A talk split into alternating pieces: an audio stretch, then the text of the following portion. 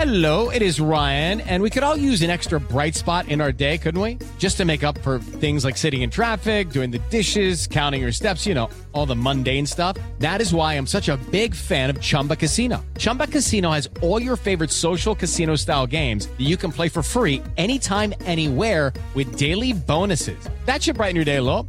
Actually, a lot. So sign up now at chumbacasino.com. That's chumbacasino.com. No purchase necessary. BGW. Void were prohibited by law. See terms and conditions. 18 plus. Martes 21 de junio del 2022. Saludamos con muchísimo gusto en esta mañana. Don Alex Cervantes, buenos días. Muy buenos días, Iñaki y Pepe Toño. Amigos de Panorama, un fuerte abrazo a la distancia, esperando se encuentren bien. Don José Antonio Morales, vamos con Toño. Con el gusto de saludarlos, Iñaki, Alex Hernández, amigos del auditorio. Vamos en este momento directo al panorama de la pandemia en la República Mexicana. Los datos, Mónica Barrera. En las últimas 24 horas, México registró 2.132 nuevos contagios y suman ya 5.877.837 casos confirmados y nueve muertes por COVID para un total de 325.417 fallecimientos. La Secretaría de Salud informó que en la semana epidemiológica número 24, que comprende del 12 al 18 de junio, se contagiaron 4.823 personas en promedio por día. El informe técnico diario refiere que desde el 24 de diciembre de 2020 a esta fecha se han suministrado 209 millones 179 mil 257 vacunas a 88 millones 336 mil 802 personas. En 889 Noticias, Mónica Barrera. Gracias, Moni. Ya son las 7 de la mañana con cuatro minutos.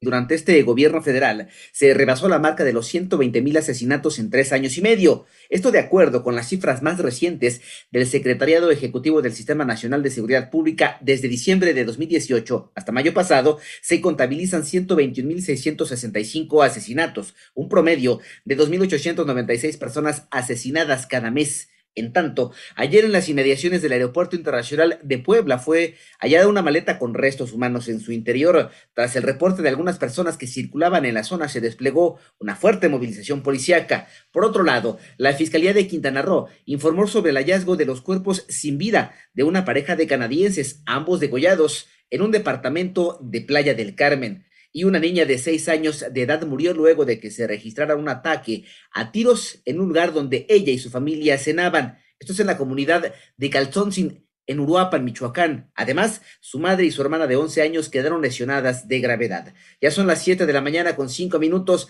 Aseguran que las políticas proteccionistas en México obstruyen la lucha contra el tabaquismo. Manuel Hernández. La serie de políticas arbitrarias e ilegales para prohibir los vaporizadores que han aplicado en países como México y demás naciones emergentes provocarán que el tabaquismo se mantenga como la principal causa de muerte prevenible en esas regiones, alertaron activistas a favor del vapeo. En el marco del Foro Global sobre Nicotina 2022 que se realizó en Varsovia, Polonia, investigadores médicos y demás activistas externaron su preocupación porque mientras en naciones desarrolladas como Francia y el Reino Unido el debate ya está en el nivel de definir plazos para desincentivar el consumo de tabaco apoyándose en vaporizadores en países de América Latina existen todavía medidas ilegales que contraponen el combate a la lucha contra el tabaquismo.